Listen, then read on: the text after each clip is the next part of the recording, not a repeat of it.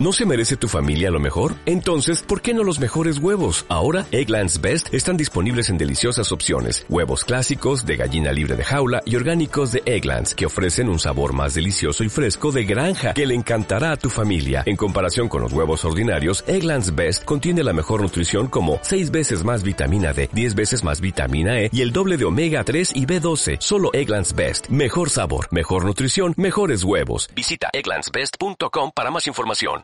Muy buenos días a todos los presentes en la sala Venezuela Heroica y Geopolítica. Hoy, como todos los días, hacemos análisis de las noticias y del monitoreo que hacemos de los canales alternativos, privados que existen y que comentan sobre Venezuela y el mundo. Hoy quería hacer unos comentarios que quizás no escuchen en otros medios que tiene que ver con el Brexit este de, que acaba de ocurrir o que acaba de solicitar pues el pueblo británico. Una de las cosas que uno puede pensar, aunque muchos piensan que la economía es algo así que las cosas que suceden son improvisadas o imprevistas o que son sorpresivas. Eso escapa de la verdadera realidad.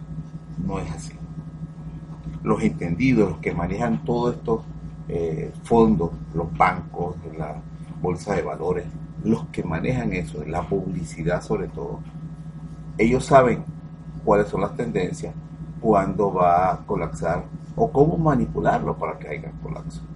Eso es algo que se ha visto y se ha estudiado muchísimo. Pero lo que está ocurriendo en Inglaterra es algo que tiene que ver un poco sobre la economía de las, de las grandes corporaciones, de los bancos. Es el pueblo el que se está quejando, como en toda Europa, de los recortes que afectan a la gente común. A todos los gobiernos se les está exigiendo que hagan recortes en la ayuda social, en el gasto del gobierno. Y eso afecta directamente a la población. Por diferentes motivos, por son reivindicaciones que han logrado los, trabajadores o los empleados públicos y ellos consideran que son los responsables del problema de la economía, o mejor dicho, los problemas de la economía actual son productos de los malos manejos y de las tracalerías de los operadores de la bolsa, de los banqueros y de las grandes multinacionales. Pero quienes quieren hacer pagar por ello es a los pueblos. Bueno, y otras, otros detalles más, como por ejemplo las guerritas que se, tienen, se están armando los gobiernos como empleados, como diríamos punta de lanza, como los que hacen la fachada de las corporaciones, para tomar el control del petróleo mundial. Eso no es un secreto.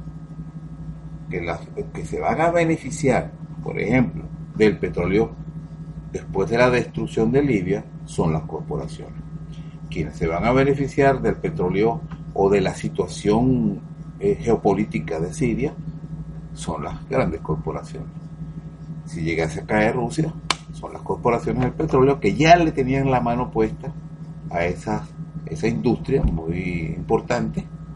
Y cuando llegó Putin, les desbarató el negocito que tenían, que les había entregado el Boris Yeltsin. Y así con Irán, y así con Venezuela, y con todos los países donde exista el llamado oro negro. ¿Qué, está pasando en Europa?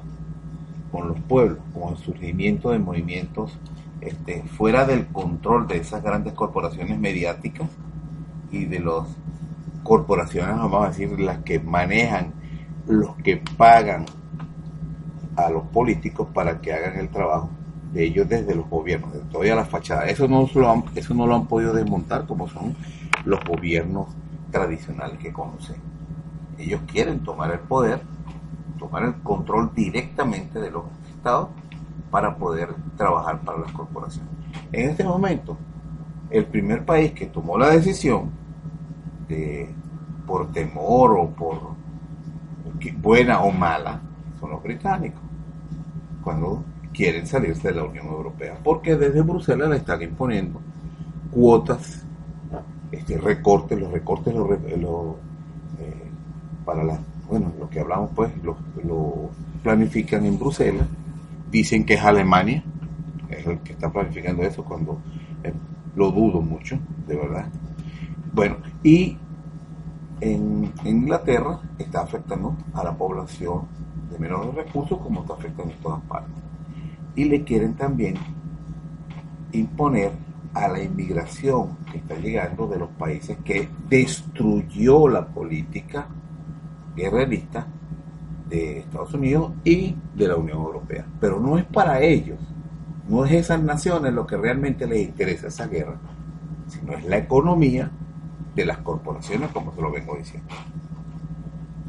Pero como esa gente está siendo derrotada ahorita porque cambió el escenario este, militar, recuerden que eh, antes no estaban inmigrando tantos este, sirios y afganos y estos pakistaníes que están iraquíes, hasta después de cuatro años más o menos, hasta que los rusos se decidieron por allá en noviembre a bombardear a los a los terroristas.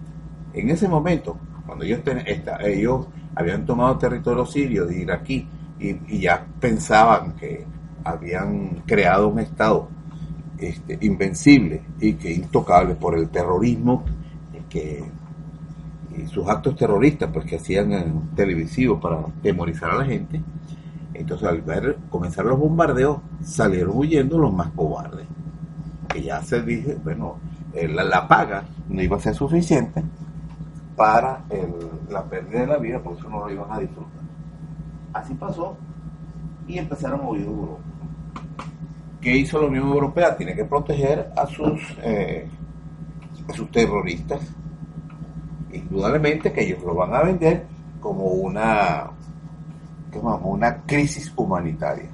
Eso es mi visión de esa cuestión porque da la coincidencia que cuando comienzan los bombardeos rusos y empieza a avanzar el ejército sirio hacia las zonas que, estaban, que ellos habían ocupado, entonces empieza una inmigración terrible.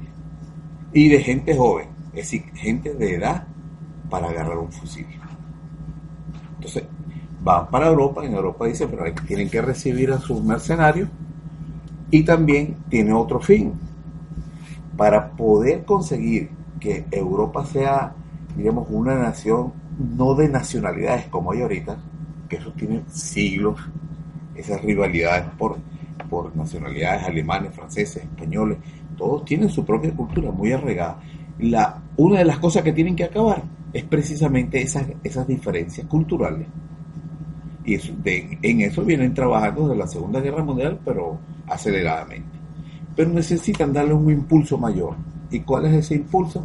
Meterle gente que, que tradicionalmente no pertenece a la cultura europea, como son los musulmanes y sobre todo estos que están huyendo de, la guerra. Esa, esa intromisión de esa cultura en grandes cantidades de una sola vez, eso es terrible para cualquier nación, cualquiera, no importa la nación, con mayores identidad nacional, porque esa gente se va a mezclar ahí y cuando lleguen esos números, va a crear sus propios, eh, digamos, sectores eh, donde se va a realizar toda su, vida cultural.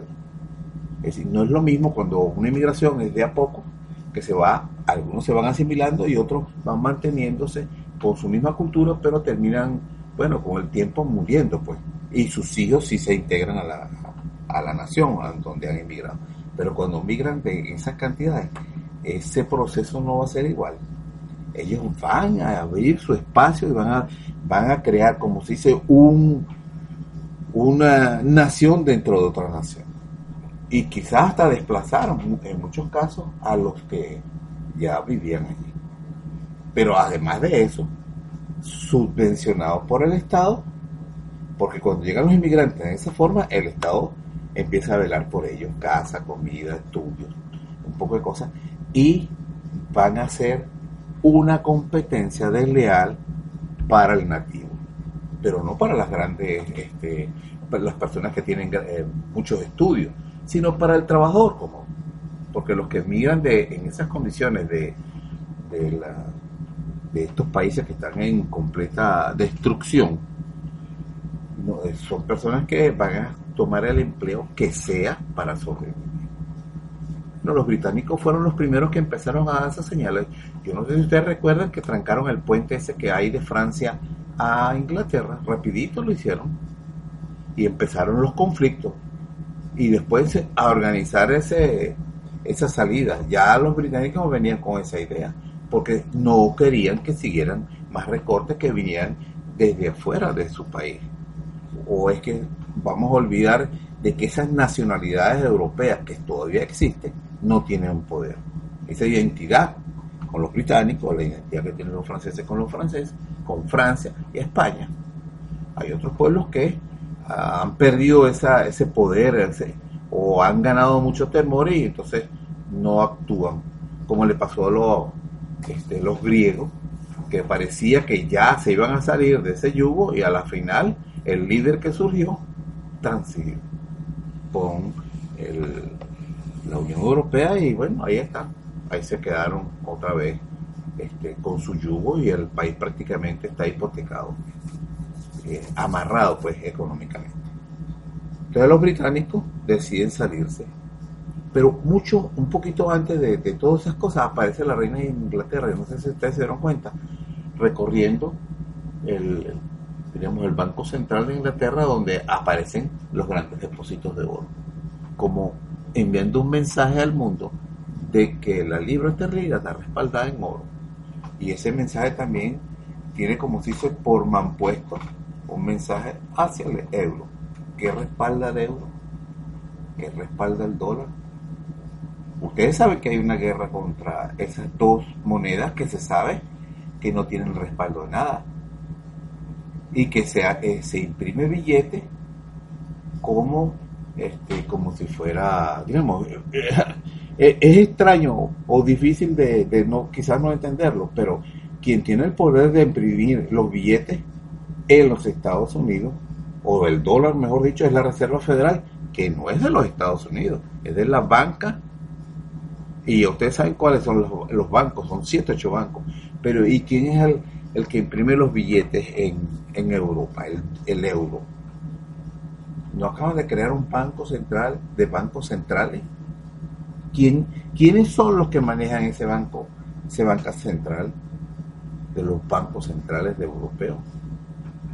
¿Quiénes son los que dicen que yo no necesito este, tomar al gobierno? Yo lo que necesito es controlar la emisión de la moneda para controlar el gobierno. Entonces, ese tipo de cosas, hay gente que lo entiende perfectamente y que no está dispuesta a que suceda, a que los banqueros terminen de tomar el control de la economía y de los gobiernos abiertamente.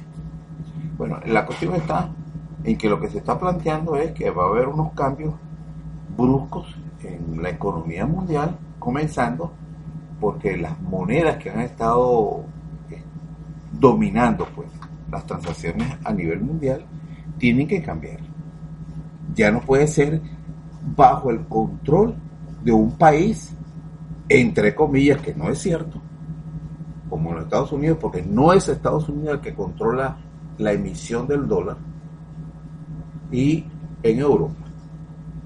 Los países van a tener que ponerse de acuerdo para que la moneda mundial de transacción mundial tiene que ser como una especie de una moneda que surja de de, la, de una asociación de bancos centrales del mundo entero, como es la tendencia. O simplemente que haya diferentes bloques donde exista respaldo de esa moneda, como está ocurriendo con el Banco de, Inversiones de, de Shanghái, que ellos tienen el oro para ofrecerlo, como acaba de hacer Rusia, que está este, vinculando su moneda, el rublo, con reservas de oro como están tratando ciertas eh, naciones como por ejemplo latinoamericanas, en donde hay una moneda virtual ahorita de transacciones, pero eso la tendencia es llevarla a una moneda, este, digamos, física, en donde tenga respaldo en oro.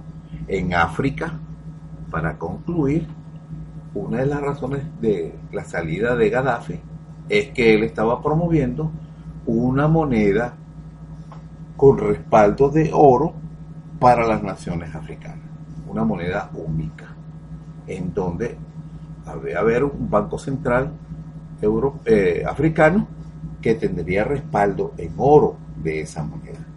Y él tenía suficiente reserva para ofrecerla, para iniciar esa nueva moneda.